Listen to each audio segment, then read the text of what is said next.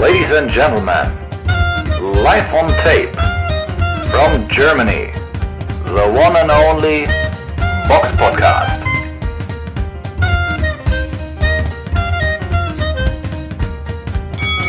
Hallo und herzlich willkommen zum Box Podcast, Ausgabe 384.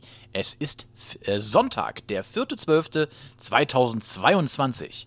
Heute mit mir dabei in der Runde die Samira. Hallo.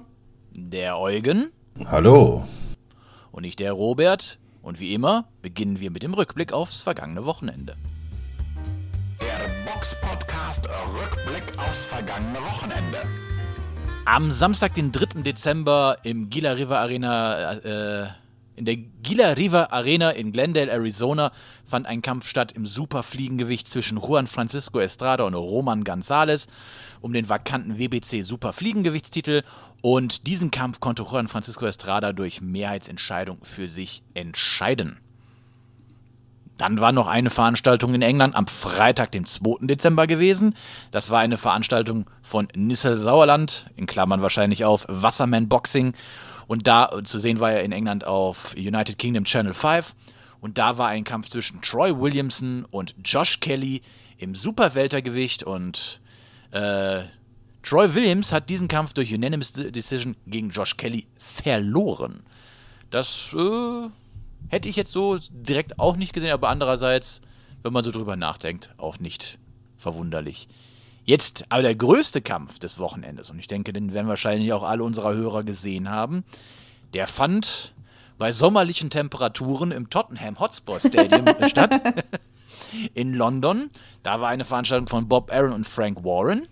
Und den Hautkampf, na, da gehen wir gleich noch drauf ein. Vielleicht gehen wir noch schnell auf den äh, zweiten Hautkampf ein. Der hat nämlich nicht ganz so lange gedauert. Das war der Kampf zwischen Daniel Dubois und Kevin Lerena aus Südafrika. Und Samira, wie hat dir dieser doch sehr lange Kampf gefallen? ähm, ja, ich fand den Kampf, also ich dachte ja nicht, dass der Kampf so spannend wird, ne? So, Dubois war eigentlich der klare Favorit. Lerena, auch schon wegen der Physis, ne? Lerena eigentlich Cruisergewichtler. Äh, Hochgefutterter, physisch, ja. Ja, hochgefutterter quasi, war natürlich physisch unterlegen, natürlich der kleinere Mann, auch boxtechnisch auch unterlegen.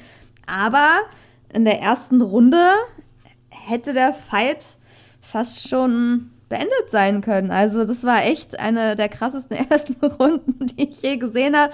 Ähm, oder halt im Schwergewicht zuletzt. Ja, also Dubois hat, der, der musste dreimal zu Boden gehen. Also es gab drei Knockdowns in der ersten Runde, was halt echt, also das war, Lerena war nah am Upset. Ähm, zuerst haben sie sich abgetastet, aber ja, dann hat er sich halt, hat Dubois sich eine gefangen. Ich glaube, es war ein Haken zuerst noch. Dann ging er halt runter, äh, hat sich ein bisschen, ja, hat sich wahrscheinlich viel zu kurz ausgeruht, aber ich glaube, der hat schon bis acht gezählt, also musste er schon langsam wieder weitermachen. Beim zweiten Mal, glaube ich, ging, blieb er so runter. Entweder war es eine Folge vom verspäteten Schlag oder er hat halt gemerkt, also, es, war, es dreht sich noch alles. Er ging halt dann einfach so ein bisschen später runter. Und dann, dann zum dritten Mal nochmal und dann hat ihn eigentlich wirklich nur der Gong, Gong gerettet. Also so, da hat er Glück gehabt, dass, dass, dass es da eine Pause gab. Also ja, hätte, hätte auch äh, zu Ende sein können. Ja, genau, hätte zu Ende sein können. Ich dachte dann auch, Lerena würde in der zweiten Runde dann krasser nachsetzen, weil ich meine, der war dreimal unten, der wird sich vielleicht nicht so schnell erholt haben. Aber Lerena hat es ein bisschen, hat verschlafen, muss man sagen. Und das am Ende ist ihm, ja, hat er dann wahrscheinlich auch gecheckt, äh, hätte er besser machen müssen, weil wenn man einmal die Chance hat, jemanden einen Kampf zu beenden, dann sollte man sie nutzen, weil man weiß nie, was danach passiert. Ich meine, das haben wir schon, ja, haben wir bei vielen gesehen, bei Klitschko Joshua jetzt wieder, weil die zweite Runde war dann eine Dubois-Runde bei mir. Der hat zwar vorsichtig geboxt, aber mit seinem Jab in Kombination mit Lerena auf äh, Distanz so ein bisschen gehalten. Und Lerena ist natürlich extrem schnell, ne? weil Cruisergewichtler ist, ist auch recht beweglich. Man sieht seine Schläge halt als Schwergewichter wahrscheinlich manchmal nicht. Ist auch Rechtsausleger. Und ja, von daher, wenn dann die Haken kommen, so ein linker Haken, den du nicht siehst, gehst du halt runter. Ne? War jetzt nicht so ein Bomber, aber nicht gesehen und ja. Auf jeden Fall, zweite Runde war eigentlich eher noch so wieder, war eine Runde, wo Dubois wieder in den Kampf kam, was halt echt nicht schlau war von Lerena, dass er ihn wieder in den Kampf kommen ließ. Und ja, die dritte Runde äh, ging dann nach hinten los für Lerena, weil er dann sich eine gefangen hat, einen rechte Gerade. Er ist nach hinten geflogen, Knockdown, wurde auch bis 8 angezählt. Ähm, es ging dann zwar weiter, aber Dubois hat den Fehler nicht gemacht, den Lerena gemacht hat, weil er hat halt extrem nachgesetzt, hat ihn mit Kombination eingedeckt, so lange, bis der Regenrichter wirklich den Kampf nach einem Aufwärtshaken, wo er dann wieder in die Seile gefallen ist, also wäre er wieder runtergegangen, danach einfach beendet hat. Und ähm, ja, deswegen fünf Knockdowns in drei Runden ist erstmal äh, geiler, geiler Heavyweight-Kampf, geiler Schwergewichtskampf, also das äh, sieht man selten.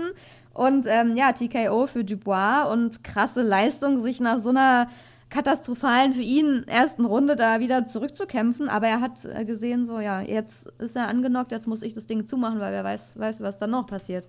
Dubois ähm, ist ja, ja schon ein physisches Monster, aber sagen wir mal so, die Schwergewichte dieser Welt haben, werden jetzt zugeguckt haben, gesehen haben, was in der ersten Runde passiert. Und die, die werden jetzt natürlich dann da sich äh, ihre Chancen ausrechnen. Ähm, ja. Also da ist auf jeden Fall noch äh, gut Luft nach oben für ihn.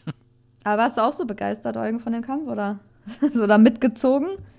Mich hat es auch sehr überrascht, dass Dubois da so ähm, zu Boden ging und solche Probleme hatte am Anfang. Da, da, damit hätte ich auch nicht gerechnet, weil ich ja einfach auch von Lerena nicht, nicht so viel erwartet habe. Aber dass er da so ins Struggle käme und ja doch so nah am, am ja, Exodus war, da hätte, glaube ich, auch niemand mit gerechnet. Ne? Und ich meine, dass er dann so zurückkam, das war schon stark, aber es ist doch irgendwo schon so ein bisschen enttäuschend und glaube ich auch überhaupt nicht gut für, für seine Zukunft, weil es ist jetzt, wären die Knockdowns nicht gewesen, hätten alle gesagt, ja, okay, aber, aber so ist halt die Frage, ob man ihn dann so demnächst in, in ganz großen Kämpfen nochmal sehen will ich glaube, da ist der Bedarf nicht so, so da. Also ich glaube, das tat seiner Karriere alle, alles andere als gut.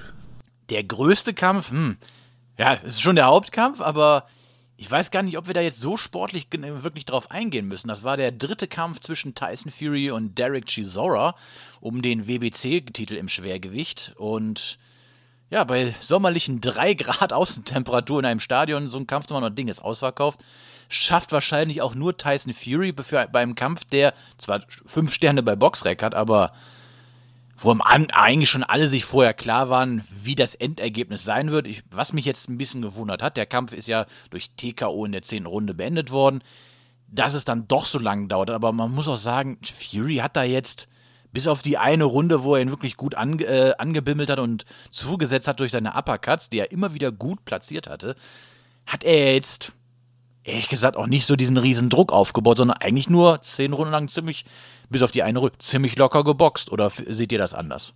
Nein, also ich fand, die, die Runden ähnelt sich ja sehr. Ne? Nur am Anfang hat er schon, wie du schon sagst, ein bisschen, ein bisschen Gas gegeben.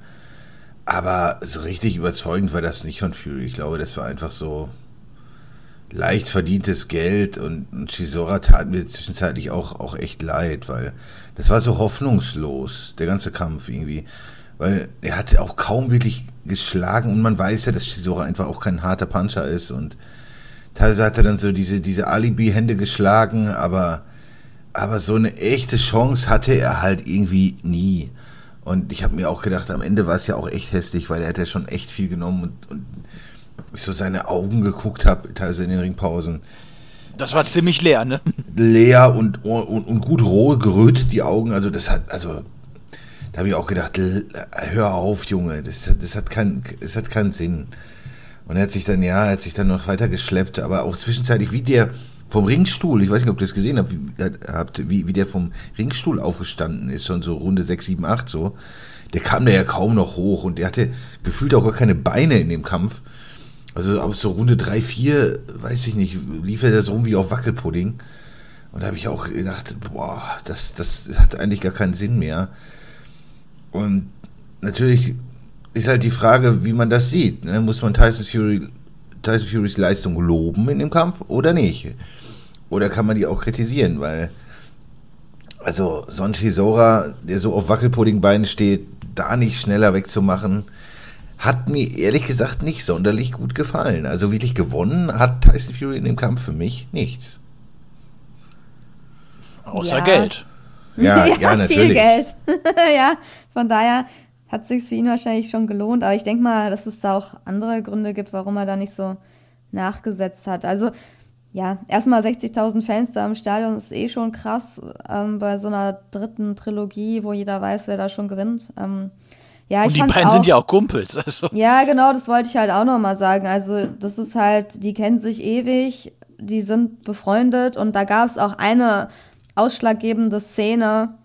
Ich weiß jetzt gar nicht mehr genau, in welcher Runde das war, aber da hat Chisora, ich glaube, recht am Anfang, da war Chisora, ach genau, in der zweiten Runde, da war Chisora recht in den Seilen einfach und hat sich da halt mit Absicht hingestellt und quasi so die Aufforderung an Tyson Fury gemacht, ja, jetzt komm, ähm, schlag weiter. So Tyson Fury wollte eigentlich schon Pause machen, also so ein bisschen zurückgehen, aber hat dann ein bisschen aufgehört. Also er hat gezögert nachzusetzen und da hast du halt schon gemerkt, so erstmal will er den Kampf gar nicht so schnell beenden.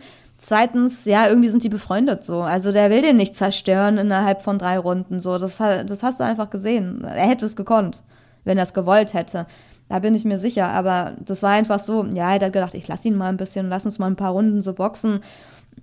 Chisawa kann natürlich einiges nehmen, aber ich finde, ich fand den Kampf, er wurde einfach brutal ver verprügelt. Also das muss man echt so sagen. Es war einfach, Fury war halt wie immer, ne? Also hat halt das Nötigste gemacht, war locker, ähm, ist zum Körper gegangen, hat gute Schläge so gezeigt, aber ich glaube, der boxt halt auch anders, wenn er gegen Kumpel boxt, als wenn er irgendwie gegen jemanden boxt, den er ein bisschen unsympathisch findet ähm, ja, Chisawa halt versucht mit seinem bisschen zum Körper zu gehen, dann irgendwie, ja, der Schwinger, manchmal haben sie getroffen, manchmal nicht, aber es war wirklich nie gefährlich. Also bis zum Abbruch, jede Runde für Fury natürlich, also da war wirklich nichts spannend, so, deswegen, ja, ich finde so eine, so eine Ansetzung dann auch irgendwie sportlich nicht so, nicht so sehenswert, weil man weiß schon vor dem Kampf, ne, wie es endet. Und sag, sag das, ich, ich bin zwar voll und ganz bei dir, aber Mhm. irgendwo auch ironisch, wenn man überlegt, dass wir eigentlich immer auch alle Kämpfe von Klitschko geguckt haben. Da wussten wir auch Ja. immer vorher, wer gewinnt. immer nicht. Naja, gut, bis auf Fury. wussten das wenige. Ja, okay, das ist aber schon, das ist schon Ausnahmen. 20 Jahre her. Aber, Es gab aber so, b- bis auf Fury, aber sonst wusstest du so, hm, ob Alex Learpy das Ja, äh, okay. Upset schafft? Hm. Ja, oder ob der französische Tyson was reißt. Ja, okay. Aber das war einfach der Klitschko-Hype. Das ist ja wie, ja, wir haben ja trotzdem Tyson Fury geguckt. Das ist ja etwas ähnliches. Man guckt es ja dann trotzdem, weil halt Tyson Fury im Ring steht. Das ist genauso wie man guckt es trotzdem, weil Vitali oder Wladimir im Ring stehen. Das ist halt, die sind so eine großen Namen, dass es egal ist, gegen wen die boxen. Man guckt es Ja, trotzdem. Die könnten gegen gesehen, YouTuber draußen boxen. drei Grad und Tottenham ist Ja, es trotzdem war richtig kalt, ja, aber echt. Also, das ist, ich glaube, in Deutschland wird da keiner kommen, ich weiß es nicht, aber also, wenn man da noch friert, da bezahlst du wahrscheinlich in der ersten Reihe, weiß ich nicht, wie viel Tausende von Pfund und dann musst du noch da ganz vorne frieren. Eigentlich war nach dem Kampf schon fast spannender als der ganze Kampf, fand ich. Also bei mir war schon so eine achten Runde, wo ich dachte, so jetzt können die den Kampf abbrechen. Also wegen Unterlegenheit und weil einfach der Chisora zu viele Punches gefressen hat. Er hat nur In der kassiert. achten erst? Ja, ich dachte so in der achten, jetzt Okay. muss es aber. Ja, ich hatte das Gefühl schon vorher, aber in der achten dachte ich so, jetzt muss es so. Und bei ESPN Plus, da haben die Kommentatoren in der neunten so angefangen, das zu fordern. Time to go home, time to go home. Genau, die haben das ja dann auch gesagt. Und in der zehnten hat der Ringrichter dann ein Glück irgendwann Erbarmen gehabt und wirklich diesen Kampf abgebrochen, weil also irgendwann, es ist halt viel ungesünder als Boxer, wenn du konstant zehn Runden Schläge frisst, als wenn du einen Powerpunch nimmst und dann K.O. gehst und der Kampf vorbei ist. Das ist halt das Ungesündeste, was man machen kann. Eigentlich zwölf Runden von jemandem, der wirklich hart schlägt und der hat viele Powerpunches geschlagen, Fury, ähm, so sich so mö- vermöbeln zu lassen. Also da sollte man wirklich dazwischen gehen, das abbrechen. Das ist einfach eine pure Unterlegenheit gewesen. Das muss man dazu sagen. Und der hatte einfach auch keine Chance mehr. Und seine Ecke haben sie auch gefragt, dieser Mark Krieger, Krieger ähm, ist er zur Ecke gegangen, hat gefragt, wollt ihr den Kampf vielleicht mal abbrechen? So, und die haben gesagt, nee, dann würde er uns nie wieder angucken. Wir brechen den, also wir würden den Kampf nicht abbrechen. Das heißt, die haben auf den Ringrichter gewartet, weil Chisora sowas nicht will. Er hat ja auch gesagt, als Kämpfer im Ring, so sowas will man nicht. Man, man gibt nicht auf. Das macht man nicht als Boxer. Und ja, wenn natürlich jeder das denkt, dann bricht irgendwann keiner mehr den Kampf ab. Aber zum Glück kam es dazu und ich fand, ja, dann im Post-Fight-Interview hat man ja dann total gesehen, ne? Also Tyson Fury singt da irgendwie eine Hymne, oh, Derek Chisora irgendwie auf ihn und daran merkt man ja auch, also die, die sind Kumpels und das hat Derek Chisora auch bestätigt. Und das Coolste war eigentlich dann auch, als er Usyk aus dem Publikum dann aufgefordert hat. You ähm, Midget. Ja, und Rabbit, das Rabbit gesucht hat. Und er kam dann auch, er saß ja auch ganz vorne und so eingepackt in seiner dicken Winterjacke, kam dann an den Ring, hat geschwiegen, okay, er hatte das Mikro auch nicht in der Hand, sondern Tyson Fury hat ihn halt irgendwie, ja, gefühlt so zwei Minuten lang fertig gemacht und zum Kampf aufgefordert und beleidigt. Ähm, ja. Ich vermute mal, der hat auch nur die Hälfte verstanden. So gut Englisch spricht er ja jetzt auch- nicht. ist auch besser, so glaube ich. Waren auch nicht so viele Ja, nette Sachen, ist jetzt, ne? nicht, ist jetzt nicht bös gemeint, aber so gut Englisch spricht er nicht. Wahrscheinlich denkt er, ja, irgendwann erzählt er jetzt gerade. Ich höre es mir einfach mal an und lass, lass es mir wahrscheinlich später erzählen, was der Ja, gesagt hat. Geil fand ich aber auch noch, dass dann auch noch äh, Joe Joyce dazu kam. Also da hast du schon gemerkt, so das ist schon Promo für die Zukunft. Was ist, wenn Ja, der. Kampf zwischen ihm und Usyk nicht zustande kommt? Dann könnte Joe Joyce um den WBC-Titel kämpfen. Ja. Und auch das würde ich verdammt gerne sehen.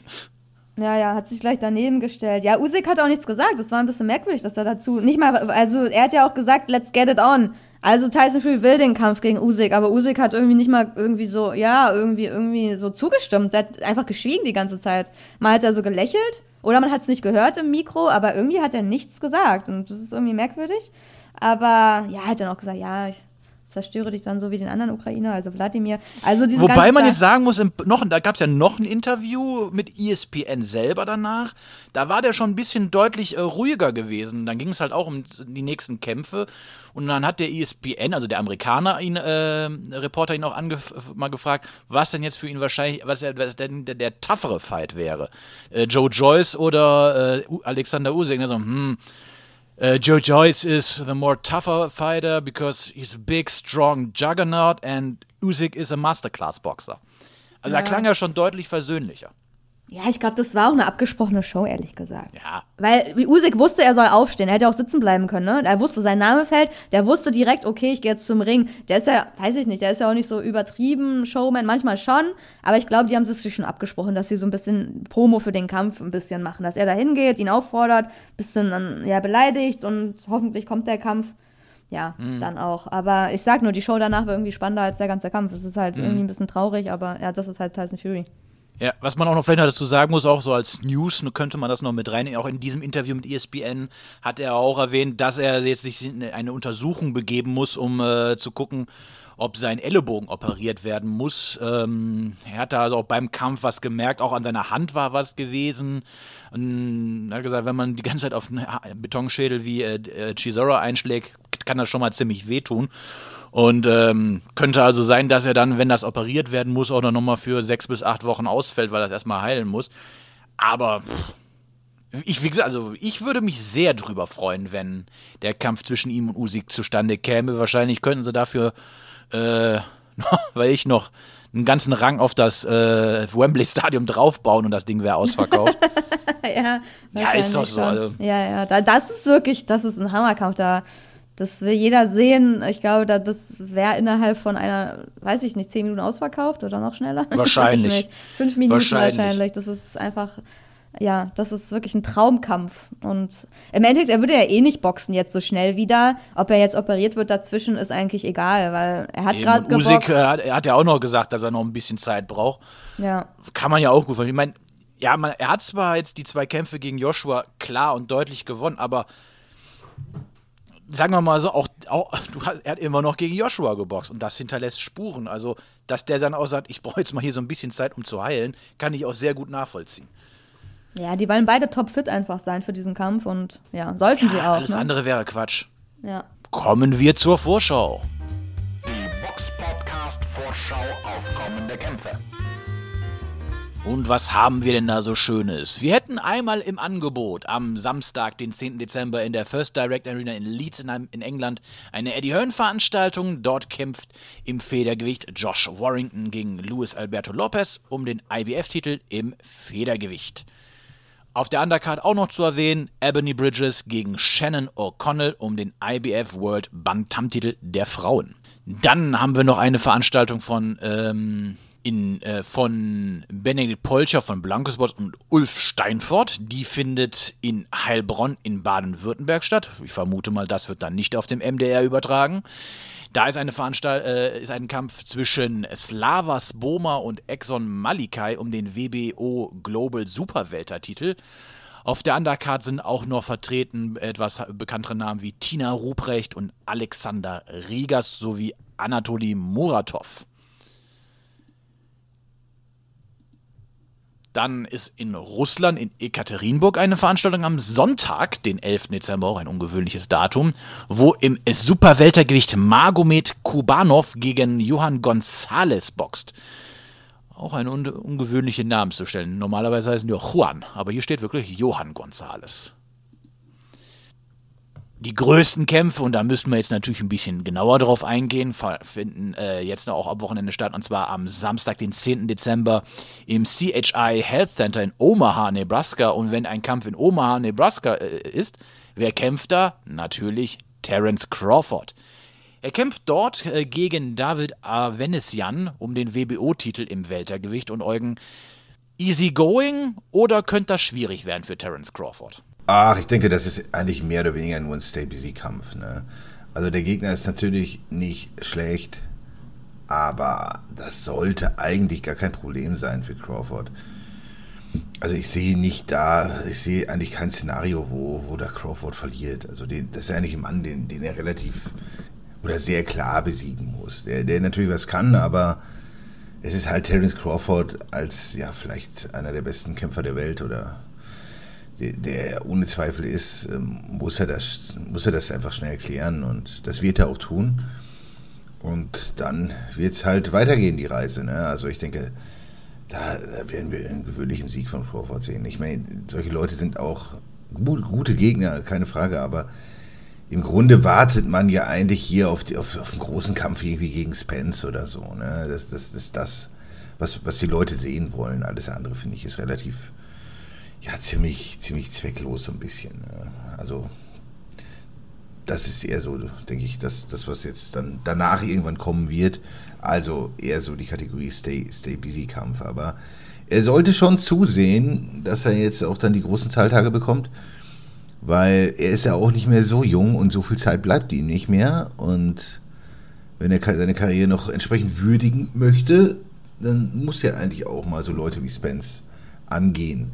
Denn so gut er ist, so viele große Namen hat er halt auch noch nicht im Rekord, trotz seines Status halt. Ne?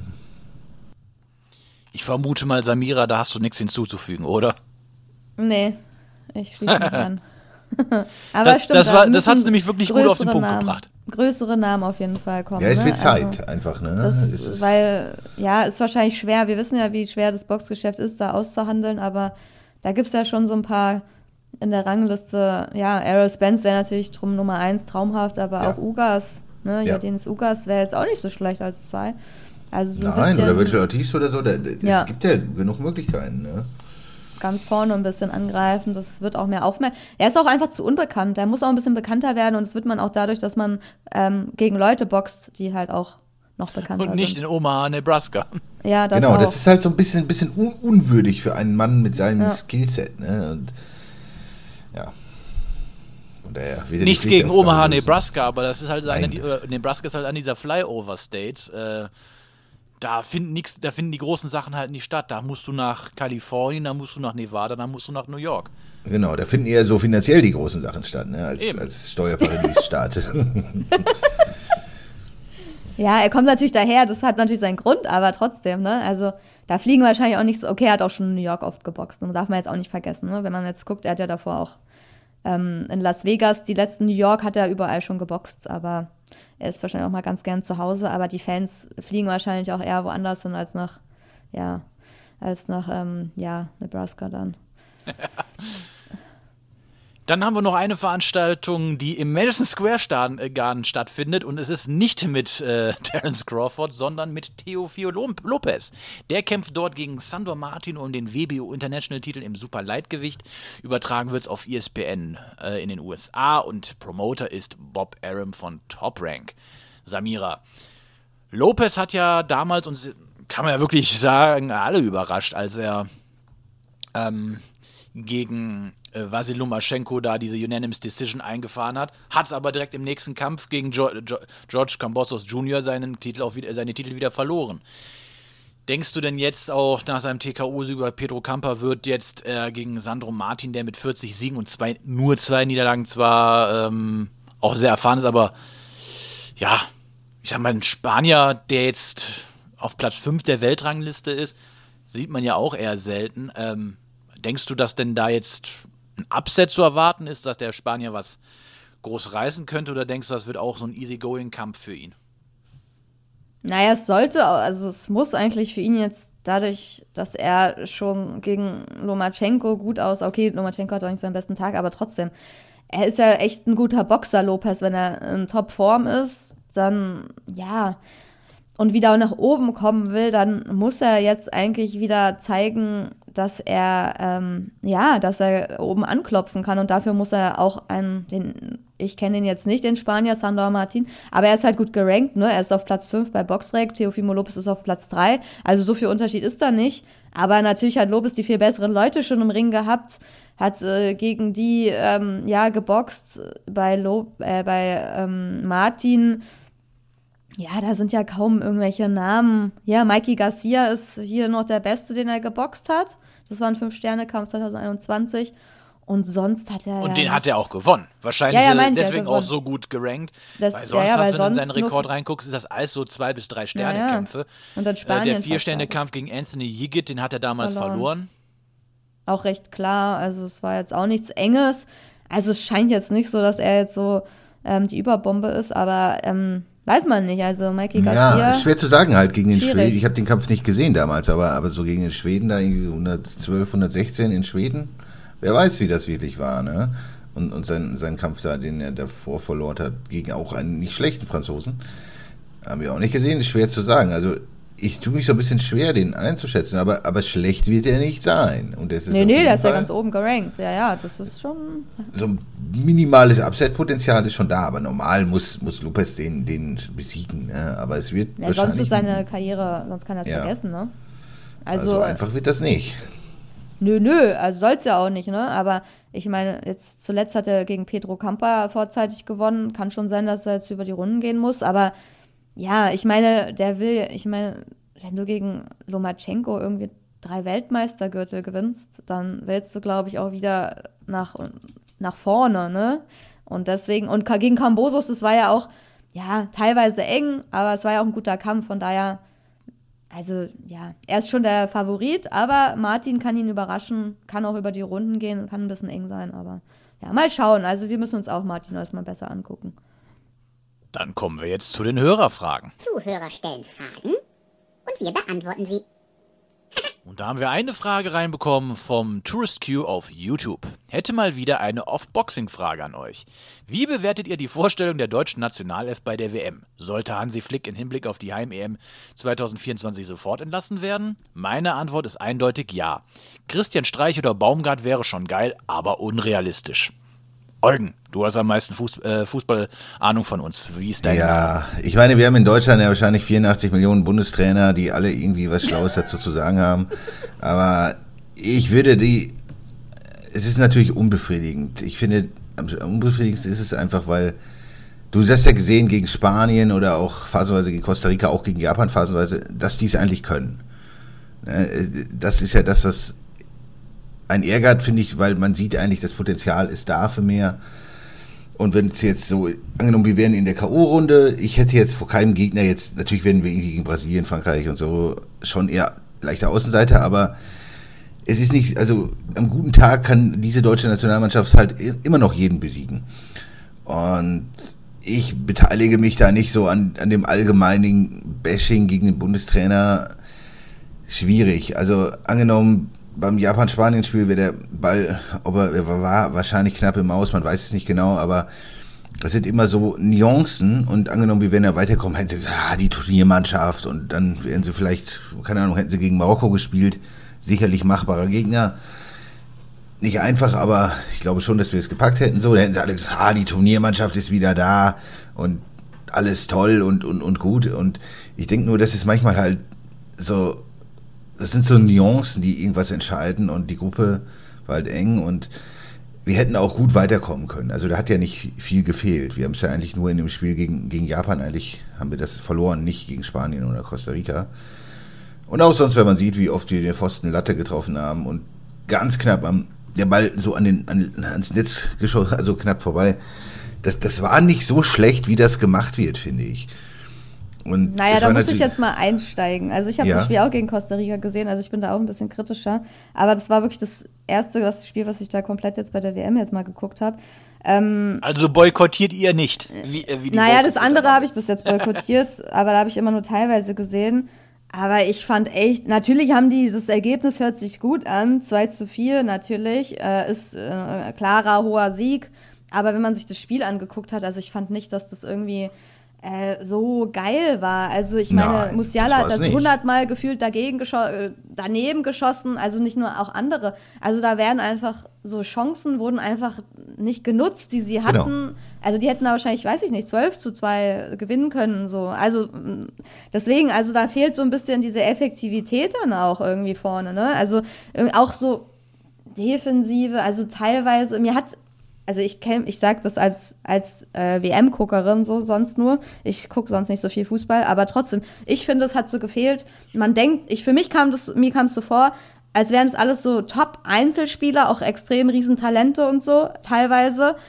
Aber dass es für mich kein richtiges Team war. Jeder will so sein Ding machen, will versuchen, irgendwie da sein Tor zu schießen und nach vorne zu kommen. Aber für mich war das nicht so, so diese Teamarbeit, dass alles so funktioniert, hinten, vorne, zusammen. Irgendwie hat mir das so, dieses Gefühl hatte ich nicht. Irgendwie hat es immer so gehapert, so an manchen Stellen. Auch dieser Havertz, als er da im Tor war, da hat fast eine Schlägerei angefangen mit Costa Rica, weil sie nicht den Ball gegeben haben, dachte ich mir auch so, was soll das denn? Also da, da kriegen manche fast, weiß ich nicht, provoziert er da eine Karte oder so? Also weil man sich da um den Ball halb kloppt. Also ich weiß nicht, so, da sind so teilweise Sachen, wo man sich denkt, die sind einfach alle noch zu jung, da fehlt die Erfahrung, so, die sind noch Ja. nicht zusammengewachsen. Also ich weiß nicht, so, keine Ahnung. Er will das Spiel halt schnell machen, weil man weiß nie, was passiert. Ja, Und ja, den, aber du der kannst ja Phase nicht- des Spiels äh, haben ja nicht mehr so viele Tore Weiß ich, aber du kannst es nicht so machen, dass du, eine, dass du darum kämpfst. Da kriegst du noch. Also, ich hätte eine gelbe Karte gegeben, weiß ich nicht. Also, ich finde, das kann man anders machen. Da sagt man dem Schiedsrichter, oder? Hier, also, er soll mir den Ball schneller geben, so. Aber ich finde, das war ein bisschen.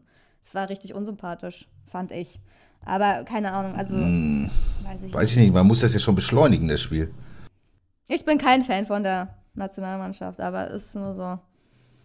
Äh, wir haben eine Frage reingekommen vom OA ähm, auf YouTube. Canelo hat Lionel Messi auf Twitter mit Prügel gedroht, nachdem er angeblich mit Absicht auf ein mexikanisches äh, Trikot getreten hat. Hat Canelo dieselben Macken wie Manuel Schar? Danke im Voraus.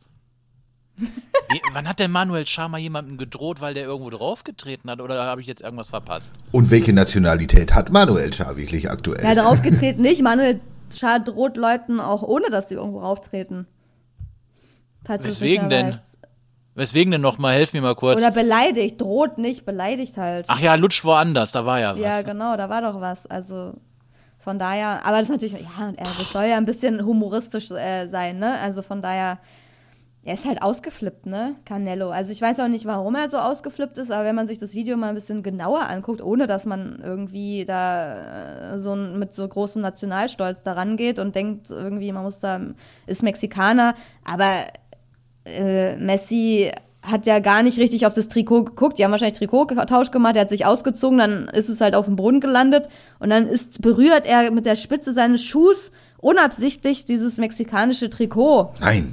Und, und, und Canelo hat es wahrscheinlich so, oh, der tritt auf dem mexikanischen Trikot rum, dieser kleine Also Messi. tritt er auf, auf mir rum. Ja, genau. Und wenn du, ich bin Mexikaner, ich bin der beste Boxer der Welt. Wahrscheinlich dachte er so, den verhau ich doch, den kleinen Messi. Keine Ahnung, was der da dachte. ja, übertriebene Reaktion, oder? Also, ich weiß nicht, was Canelo da geritten hat, aber. Ja, okay, Ja, aber ich denke, wenn, wenn äh, eine Person mit, mit viel Nationalstolz, der ist halt wahrscheinlich dann empfindlich. Ne? ja nach dem Aus auch gefrustet und Ja. dann muss die Wut irgendwo hin und dann sucht er Ja. sich irgendeinen Kanal und dann triggert ihn die kleinste Sache und dann rastet er aus. Also das ist natürlich Quatsch, ne? Aber, aber so stelle ich, Ich glaube, mir wir das dürfen vor. auch ne? nicht vergessen, man darf nicht immer denken, dass äh, nur weil jemand ein guter Sportler, Sportler ist, auch immer sehr kluge Dinge von sich gibt. Nö, das sowieso Ja. nicht.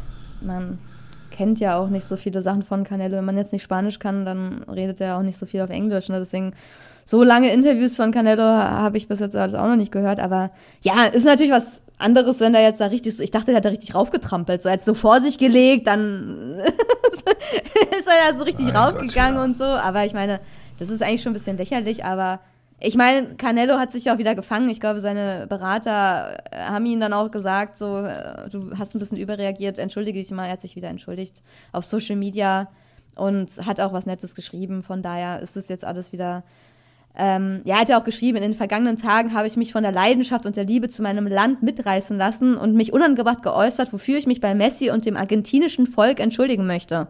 Was Ähm. Scheiß.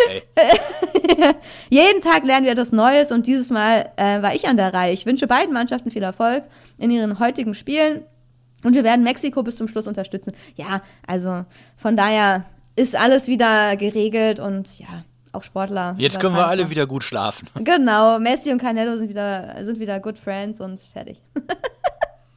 Kommen wir zu den Nachrichten. Die Box Podcast Nachrichten. Da haben wir eine Nachricht, die ist jetzt nicht brandneu, aber irgendwie gefühlt hat in Deutschland kein Schwein darüber berichtet. Und Samira, dir ist es ja auch nur durch Zufall aufgefallen, denn du hast so auf so einer kleinen Seite, die kennt glaube ich auch kaum jemand, die nennt sich boxingscene.com. Da hast du einen Bericht gelesen und ähm, berichte doch mal, was da drin steht. Ja, mir, ich weiß gar ich glaube, mir wurde irgendwie dieser Artikel vorgeschlagen. Äh, ähm, und dann dachte ich erstmal bei der Überschrift irgendwie, äh, ich habe nur Noel? April Geber. ist doch gar nicht. Äh, genau, Noel Geber, Michaelian und Don King. Und dann dachte ich so, what the fuck? so, äh, Noel Geber, Michaelian, Inks Promotional Pact with Don King ist die Überschrift. Und ähm, ja, darin wird gesagt, dass Noel Michael, ich, ich dachte, er heißt jetzt nur Noel Michaelian, aber anscheinend heißt er jetzt Noel Gevor Michaelian. Naja, ich sag Michaelian. Er hat sich ja eigentlich umgenannt. Dass er jetzt mit äh, Don King zusammenarbeitet und ich finde, das ist schon eine Hammer-Nachricht eigentlich. Also, weiß ich nicht. Ich finde das irgendwie extrem überraschend und auch traurig zugleich, weil Du bist dir deiner Gefühle nicht im Klaren. ja, er war bei Sauerland, dann war er Probella und man fragt sich was. Also auch sowieso Don King. Jeder kennt ihn jetzt, jeder weiß, kennt seine Geschichte. Die Klitschkos sind extra damals nicht zu Don King gegangen, da hatte er aber noch was im Boxbusiness zu sagen. Die Frage ist, welche Macht hat Don King jetzt überhaupt noch, auch in Amerika? Der hat ja nur noch irgendwelche übergewichtigen Schwergewichte unter Vertrag. Der hat ja, ist ja nicht mehr der Ruler irgendwie äh, im Boxgeschäft, zumindest nicht nach meiner Meinung und man hört von ihm ja kaum was. Und dann frage ich mich so, wie will er irgendwie so eine Karriere nach vorne bringen und dann, ja, Cruisergewicht, wissen wir alle, ist eh schwer so in Amerika. Aber warum unterschreibt ein halbwegs äh, seriöser Mensch bei Don King einen Vertrag? Also warum, warum? Was, also, ich verstehe es halt nicht. Ich habe keine gute Antwort? Antwort Also- darauf.